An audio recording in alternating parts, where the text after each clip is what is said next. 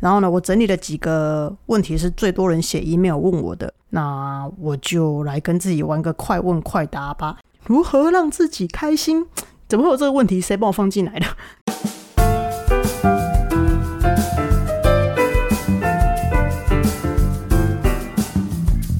欢迎来到 Happy Halloween，我是想要突破舒适圈、正在发展新职业、发现艺术新趋势的室内设计师，转做风格师的 Win。今天是自说自话系列的 Win Win 说趋势之风格是如何接案的，加十万个为什么？为什么？为什么？为什么？为什么天空会有云？你们知道这首歌吗？有没有人跟我同个年代，然后知道这个卡通的？诶，这可是我那个年代第一个知识性节目诶，你们知道吗？先来科普一下大家。诶，为什么水沟盖是圆的呢？啊，因为方的水沟盖跟椭圆形的水沟盖一转就会掉下去啊。圆的不管怎么转方向都不会掉啊，是不是很聪明啊？乌龟博士，有没有人跟我一样小时候看这卡通长大的，立刻步入自己的年纪？有没有？好，话说这两个礼拜疫情升温，大家情绪好像都起伏很大。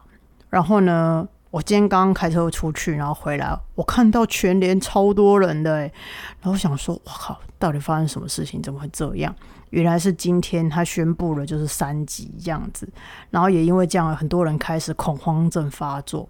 然后我同事也是一样，上班上到一半，给我骑车跑去顶好，带两袋东西回公司，然后整个大傻眼。我想说，我们公司旁边就有市场，然后走一分钟就有三间莱尔富，走两分钟就有 Seven Eleven，再走五分钟就有两间全家啊！真是在。所以，我今天嗯，在回答问题之前，我要先呼吁一下大家。我觉得呢，其实恐慌症它就是一种情绪的影响和感染。意思是说呢，就是或许你的内心根本没有这么害怕，但是呢，就是被社会乱象搞得好像自己神经兮兮的。那其实这些东西都是反映自己内在对环境的不安全感。所以呢，在这种时刻，这么紧急的时刻，你更要相信你自己，然后更要笃定。反正我们只要把口罩戴好，勤洗手，避免群聚，然后我觉得风险就会减少很多。那因为毕竟我们生活压力就已经很大了嘛，比如说来自家庭啊，来自工作这种压力已经很大了。我觉得不要再给自己造成这种无谓的情绪负担。我觉得比较重要的是，就是要照顾好自己的身体之外，也要照顾好自己的情绪，然后要学习如何安抚自己，不要慌，不要乱，不要怕，然后要安抚自己说：“哦，没事的，反正只要确实的做好防疫。”口罩戴好，一切都不会有问题的。除了安抚好你自己之后，也要开始学习安抚身边周围的人的情绪。我觉得这也算是日行一善了，你知道吗？因为毕竟社会已经很多负能量了，我们不需要再制造这种恐慌跟负能量。那你也可以用赖或是传讯息啊，用电话进行人与人之间的连接，好吗？不用身体接触的，就是就是我们用呃远距离的人与人之间的连接，然后呢去用把正能量传递出去。这时候是最需要正能量的时刻了，所以呢，大家先把自己稳定下来，然后再去安抚别人。然后反正我们只要确实的做好，勤洗手，这样就好了。好嘞，那我们今天来回到我们这个主题吧。嗯，其实我们节目开播一个多月以来，我收到了不少留言和 email。然后今天呢，为什么要开这个十万个为什么？就是统一来回给大家信，然后呢回答大家的问题。然后呢，我整理了几个问题是最多人写 email 问我的，那我就来跟自己玩个快问快答吧。硬是要避出逃，明明就是好好的回答问题就好，硬是要跟自己玩个快问快答。好，那我们就开始吧。为什么想做风格师？因为我上完灵性课程之后想不开，被雷打到，觉得自己需要转变了。好敷衍的答案哦。好了，没有了。我认真说，因为现代人的内心啊，其实很容易生病，然后大家都是需要一个疗愈式的空间，学会自我治愈与释放。就好像你看，最近这一两天，疫情开始变得越来越严重，然后一堆人开始恐慌，有没有？然后开始嗯，毛起来买东西啊，然后或是干嘛之类囤货之类的。那我觉得，如果每个人假设，如果每个人都是空间风格师的话，就可以在这个时候利用自己的居住空间带来疗愈感，然后让自己更安心，然后让自己更安定，这样情绪就被安抚了。好，那第二个问题是，室内设计师的形象都是酷酷的，照片看起来都是不笑的样子。风格师应该要长怎样呢？嗯，就长得很自己的样子啊。如果你个性很忧郁，就很忧郁样啊；你很好笑，就好笑一样啊。像我一脸就是很奇怪的样子啊，就这样啊，就不用刻意去摆出那种超模的样子，你知道吗？好，第三个问题是我不会画 K 的，可以当空间风格师吗？可以，这个跟这个那个跟那个是没关系的，好吗？然后如果要有技术层面的话，空间风格师需要会什么呢？呃，我觉得你可能会需要手绘 Photoshop 或是 PowerPoint 这几个都不错。那最起码就是你可以拼出或画出你想要呈现空间氛围的感觉给你的客户看。再下一个问题是我需要具备什么才能够当空间风格师呢？嗯，你要有美感，要有美感，要有美感。说废话吗？啊，没有啦，你要有美感，要有品味，然后呢，要有个人的生活风格，然后你要懂得去打开你的感知能力，训练自己的六感。最重要就是你要活得很精彩，一个人活得精彩。好，那下一个问题是，风格师跟室内设计师会互相抢市场吗？不会，风格师其实是需要室内设计师的，然后室内设计师或许有一天也会需要空间风格师。这两个职业的专业领域是不一样的哦。下一个问题是我买新屋和建商验屋可以找空间风格师一起去吗？不不。不，你要找的是室内设计师，或是专门验屋的公司。你找空间风格师去没有用，吼，好吗？有家配师要帮忙配家具，可以吗？嗯，可以啊，但是你要以室内设计师的意见为主。加配师呢，他只可以让空间画龙点睛，你还是主要要以你的设计师的美感为主啦。毕竟你会请室内设计师，代表你相信他嘛。下一个问题是，为什么我去家具行买家具时？有些业务帮我配的东西让我觉得很奇怪，但是我又说不上来。嗯，我觉得你可以去请教你的室内设计师，或者请教其他的专业人士，因为你刚刚说嘛，你去家具行挑家具时，那个是业务帮你配的嘛，所以你还是要请教比较有美学的人去帮你配家具。那如果你真的觉得很奇怪的话，你可以传讯息给 Win，或者打给 Win 叫 Win 陪你去。Call me be happy，Thank you。下一个问题是：生活要很欢乐才可以当风格师吗？嗯，不一定。但是你一定要活出你自己。像我的本性就是这样，我就是 过得很自己这样。我在讲什么？烂死了。好，再来。你常讲内心层面的东西，你是否有智商师执照吗？我没有智商师执照，但是我有国际心理治疗课程的执照。我是在美国拿到执照的。好，下一个问题是如何过好生活。首先，你要让自己离开戏剧化的人事物。我觉得恐慌它就是一种很戏剧化的情绪。像这种疫情时刻啊，我觉得人类需要的是提高警觉，而不是恐慌。警觉呢，它会反映在行动上，比如说，哦，你意识到说，哦，现在这个时刻是非常危险的，所以你会戴上口罩、勤洗手。但是恐慌它只是一个情绪而已。那我觉得还是不要唯恐天下不乱哈，因为社会已经很乱了，不要再制造混乱喽。但是还是要有警觉的去让自己过好生活，好吗？然后保护自己，最重要就是出门就要戴口罩。好，下一个问题是如何提升美感？基本上我以前刚开始看杂志的时候，呃，我都会先去看时尚杂志啦。我比较不会从室内设计的杂志去入手，因为我觉得那个比较深一点，比较专业一点。那时尚杂志，我觉得是大家都看得懂的，然后去注意它的配色啊，它的流行元素，这样。我一开始也是这样提升自己美感的。下一个问题是如何让自己开心？怎么会有这个问题？谁帮我放进来的？如何让这个你问我？你问我？你应该问你自己吧？我的傻眼了。好了好了，我就认真回答那一题，到时候又被骂。如何让自己开心哦？诶，我觉得这个问题真的蛮妙的啦，而且其实不只有一个人留言问我，最少有三个这样。那其实我不知道你怎么样才会让你自己开心，但是我知道，如果你为了寻找自己开心而去做一些伤害别人的事情，你肯定不会开心。嗯，知道吗？这样子的，好像有点哲学，对不对？好吧，你自己领悟吼，好吗？好，再来。没啦，好没了。我要回答这这么开心没了。好啦，那我快问快答讲完了，今天节目结束喽，谢谢大家。结果大家傻眼有没有？啦，还有申论题啦。申论题呢，就是我没有办法用快问快答的方式来跟你们讲，我只能够用细细娓娓的道来。所以呢，等一下在我开始申论题之前，我要说一下，哎，我那一天 Google 了空间风格师，然后呢，名列前茅的几个关键字是风格师是傻小。我快笑疯了，这个太直率，你知道吗？风格师他不是沙小，他就是一个新的职业，好吗？所以呢，他的原名叫做 （Interior Stylist），又称为空间造型师，起源于英国。所以他是外国人吗？还是他是混血儿？好啦，反正如果你们要详细的了解这个职业它的起源跟它历史的话，请 Google Interior Stylist 好吗？笑死我！直接 Google 出现风格师是傻笑，真的是太直率了。好，那来吧，我们开始申论题吧。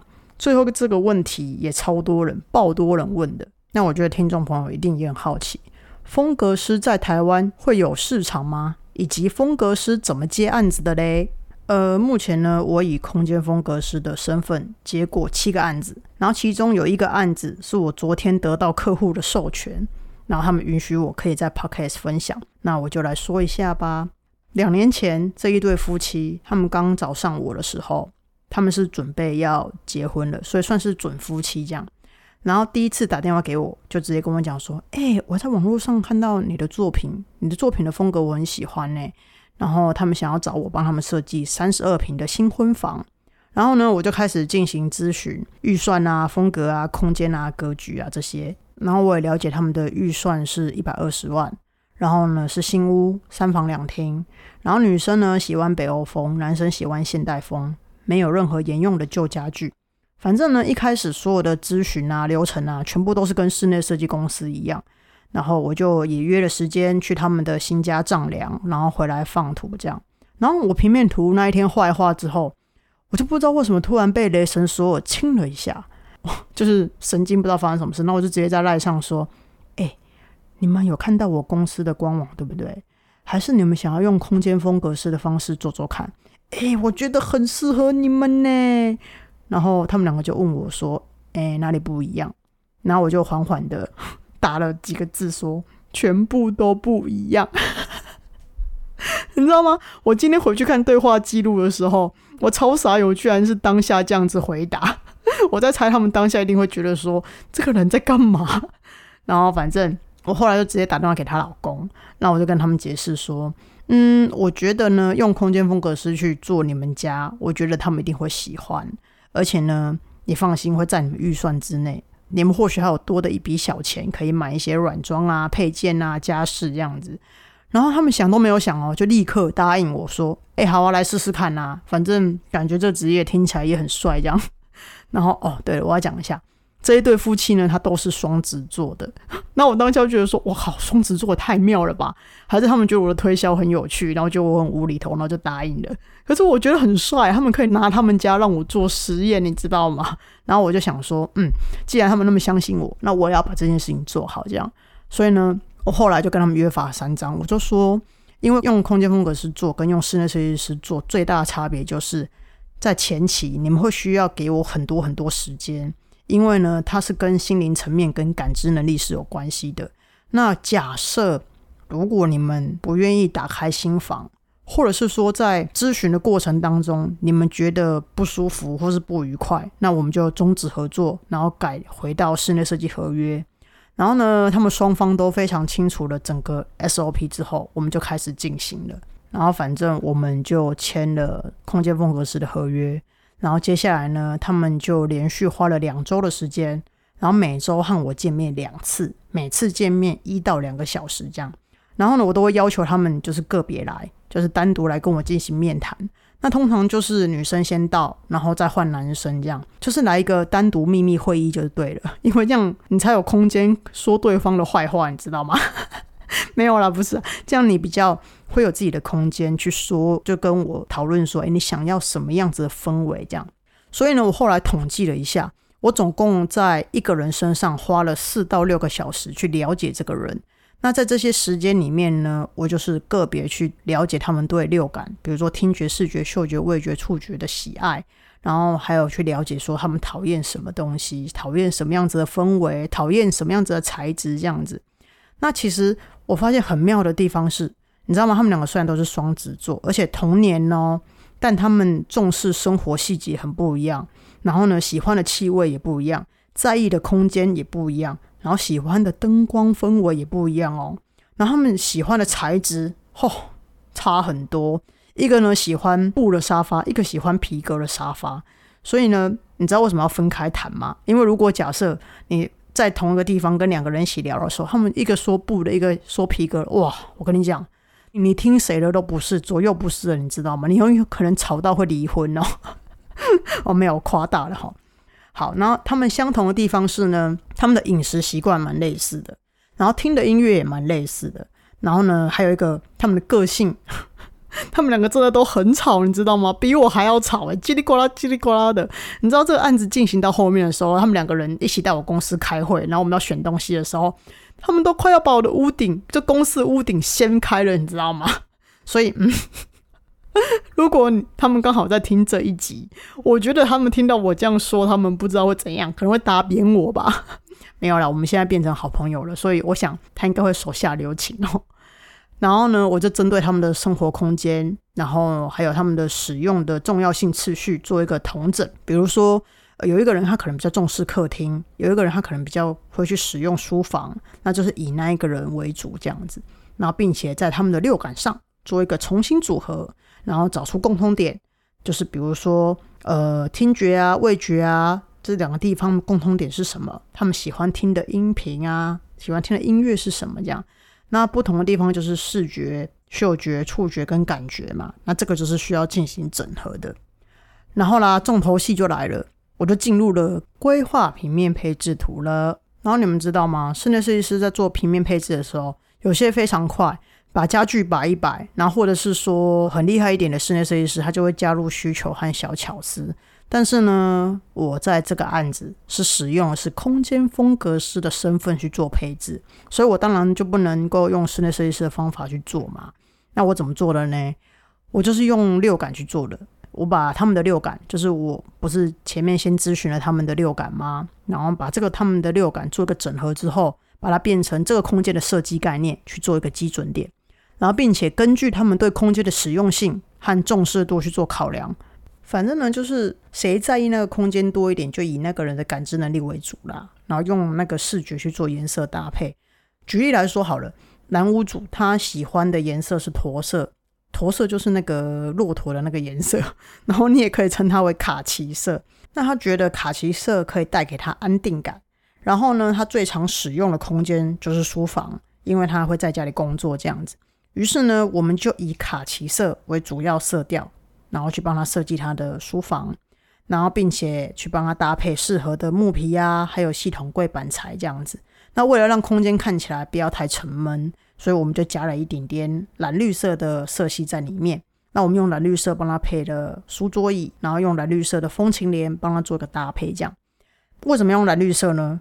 嗯，这个问题很好，因为女巫主最喜欢蓝绿色啊。因为女巫主她本人觉得蓝绿色可以让她感觉到很放松，然后呢，她每次看到蓝绿色，她就觉得说这个颜色好像会跟她说话一样，你知道吗？就是会鼓励她说：“嗯，你要做自己哦，做自己好自在哦。”我跟你讲，真的啦，她真的是那时候这样跟我讲的。那你不要问我为什么，你知道吗？双子座的女生有时候讲话都这样。反正我已经习惯了，反正就是蓝绿色。你不要问那么多为什么，你会怕好吗？反正呢，在客厅跟主卧，我们也就是这样如法炮制这样。然后我们就是运用感知能力去打造他们空间的氛围，然后用触觉呢去考虑到说他们挑选的材质啊、跟颜色、跟家具这样子。然后用味觉去打造它的餐厨区，用嗅觉跟听觉去打造不同的空间和时间的搭配，比如说。他下班回来的时候，他的嗅觉跟他的听觉，跟周末放假的时候嗅觉跟听觉是不一样的。那他们可以自己去切换跟调配。那在空间分配上呢，有时候会以女生的六感为主，有时候我呢会以男生的六感为主。反正整个提案过程当中是非常顺利的啦。然后通常都是一次就过了，然后几乎也没有什么大改图啊。所以呢，这个合约走了一个月之后，就直接进入工程开始施工了。然后我们就把工程交给工程师，让他去落实。这样，那过程当中，就是风格师也会呃时不时去现场看一下。然后呢，在这过程，我们还是要去帮客户挑一些香氛啊，然后摆饰啊，去针对他们喜欢的扩香，去帮他们做一点点不一样的搭配。这样子，反正 anyway，这个东西呢，就是非常顺利的，一直进行到完工后，他们就如期入住啦。然后呢，他们就当当当当当当当当，他们就举办婚礼了，就这样，这是一个 happy ending 的故事，大家拍拍手耶！好，那我记得呢，女屋主那时候有跟我讲过一句话，就是我一直以为我很爱北欧风，结果我发现我上网看了一些北欧风的照片，你给我的设计不是北欧风诶。但是我觉得就是我现在居然很喜欢我现在所居住的空间。你这个空间也太可怕了吧？你知道吗？他说他每次进屋的时候，他都可以感觉到负能量被挡在门外，然后他就问我是不是做法了这样，然后我就说没有，是你们家的门神可以帮你挡负能量。我两个人开始胡说八道，没有啦。我觉得反正跟双子座女生说话就是这样子，反正他每次看到我，他就会说：“哎，我误会我自己三十六年呢，或许我没有那么爱北欧风。”那其实我要怎么说呢？其实我觉得就是风格们啊，像什么工业风啊、北欧风啊、现代风啊、当代风啊、古典风啊，这些呢，其实都是制定好的色调、元素跟材质嘛。然后你可以加点你自己的呃收纳需求跟你的个人需求，把这些样式做一点点不一样的变化，然后去重新设计之后装潢在你家，就好像是你去手摇店，因为现在夏天到了嘛，大家喜欢喝手摇。就是人家已经把列好的饮料的清单放在那个扛棒上，让你去挑了。然后你就是去买一杯你最想喝的，比如说你今天想喝布丁奶绿，或者说你想要喝葡萄柚多多，然后点了之后你就加自己的需求嘛。比如说你要微糖少冰，还是去冰无糖，然后你要大杯小杯，然后付钱带走，就这样子。好啊，可是空间风格是去设计你的空间，就不是这样，它就是去打破风格的框架。或者是说，就是干脆不从风格下手，直接从人下手，毒死客户哦？没有，不是哦，直接从人下手，就是从空间使用者下手啦。嗯，我还是拿就是买饮料来说哈，比如说你去买饮料，然后一开始呢就让你选茶，诶，你想要有咖啡因的还是没有咖啡因的？你要生茶还是要熟茶？你要配料吗？你要加珍珠吗？还是你要加 QQ 什么之类的？反正你要什么配料吗？OK，那你要糖还是不糖呢？那你的糖要黑糖还是蔗糖还是代糖还是冰糖？那你要用阿尔卑斯山的水的冰块吗？还是你要用中央山脉的水的冰块？诸如此类的。那你不觉得这样子饮料手摇起来，你难道你不会很想喝吗？诶，我这样说起来是不是很诱人？嗯，好，我等下就去买一杯喝好了。然后心智很薄弱，讲讲自己都很想要喝。这样讲到这，让我想到一件事情。我以前呢，出门的时候，人家问我是做什么，我就说我是设计师。然后他们都以为我是做发型设计，毕竟我的头发那时候真的很酷，不要脸自己说有没有？然后呢，反正他们就误会我是发型设计师。那我跟他讲说不是，我是做室内设计的。那因为我平常我也很喜欢捉弄朋友，然后我偶尔就是还会被朋友开玩笑说。哎，你到底是设计空间还是设计人的？如果你们现在在问我，我就会说，对我就是设计人，我就要设计你，怎么样？是不是很害怕呢？啊，没办法，这就是空间风格师的工作啊。所以呢，我觉得啦，如果回答这个问题的答案，我觉得就是说，如果空间风格师在直案的时候，他的这个直案所要表现的细腻的地方是不一样的哦。我觉得空间风格师他可能更在乎的是人的感受，然后他比较不会以美学为出发点。它是比较以人的感受，就是你的 feeling 为起点这样子，然后呢再去做深入的设计发想，然后进而延伸到空间整体的氛围，然后呢就是一个比较以人的感受为启发点呐。反正会扯到一些硬装或软装，但是呢，它并没有像室内设计师这样全知全能的知道装潢啊、工程啊、水电啊、防水啊、泥做这些硬装的东西。那他也不像软装师这样全心全意的把注意力放在家具啊、配饰啊或者其他八大软装上，这样。反正呢，风格师他就是更在乎人呐。所以我要讲一句大老实话，我觉得风格师在市场是非常非常有限的，因为并不是每一个人都很愿意去谈论他自己的感受，你知道吗？有些人他其实是活得很没有感觉的，就是 no feeling。我打个比方来讲好了，就是你今天你跟你最在乎的人吵架了，那你内心的感受是什么？有些人就会说就没感受啊，我没有感觉啊，就这样子啊，就这样子啊。然后你你知道吗？像这种人，他就很不适合聘请空间风格师去他家帮他做设计，或是说帮他做一些 deco 之类的，因为空间风格师会很啰嗦，他就会一直问你说：“哎，你这个的感受是什么？这个颜色它给你的感受是什么？”这气味给你的感觉是什么？这个颜色搭配这个沙发，跟搭配这个触觉，然后再搭配这个氛围，它给你的感觉是什么？可是你知道，如果无知觉的客户被问烦了，哦，我跟你讲，家暴就出现了，风格师被打死。我跟你讲，如果这种事情越发生越多次的话，下次我 Google 风格师会出现什么？风格师是史上最欠揍的职业啊，这样就不好了，好吗？不要让风格师变成最欠扁的职业。所以，如果你问我说他会不会像室内设计师或软装师这样那么好接案子，其实我觉得可能不会，而且它的市场是备受局限的。毕竟现在愿意去探索内心层面的人，或是内心感受的人，蛮少的。那除非就是你真的很愿意去了解你自己，或者说你很愿意让别人去了解你，那我觉得就可以进一步的去谈啦。所以呢，我为什么当初会让双子座那对夫妻去用风格师去帮我们做设计，是因为我觉得他们都很愿意去探索他们内心的想法跟感觉，然后也愿意让接纳新的东西，所以我才用空间风格师去帮他们做他们的设计，这样。就这样子啦，拜托你们听到最后哦，我的客户们，我没有 diss 你们哦，我是说你们有 open mind，OK？好啦，那我今天就到这里啦。如果你跟我一样想要设计人，想要突破舒适圈，想要做点不一样改变，也想要自己的 lifestyle 的话，欢迎追踪我的节目哦。谢谢大家收听，我们下次见，拜拜喽，拜拜。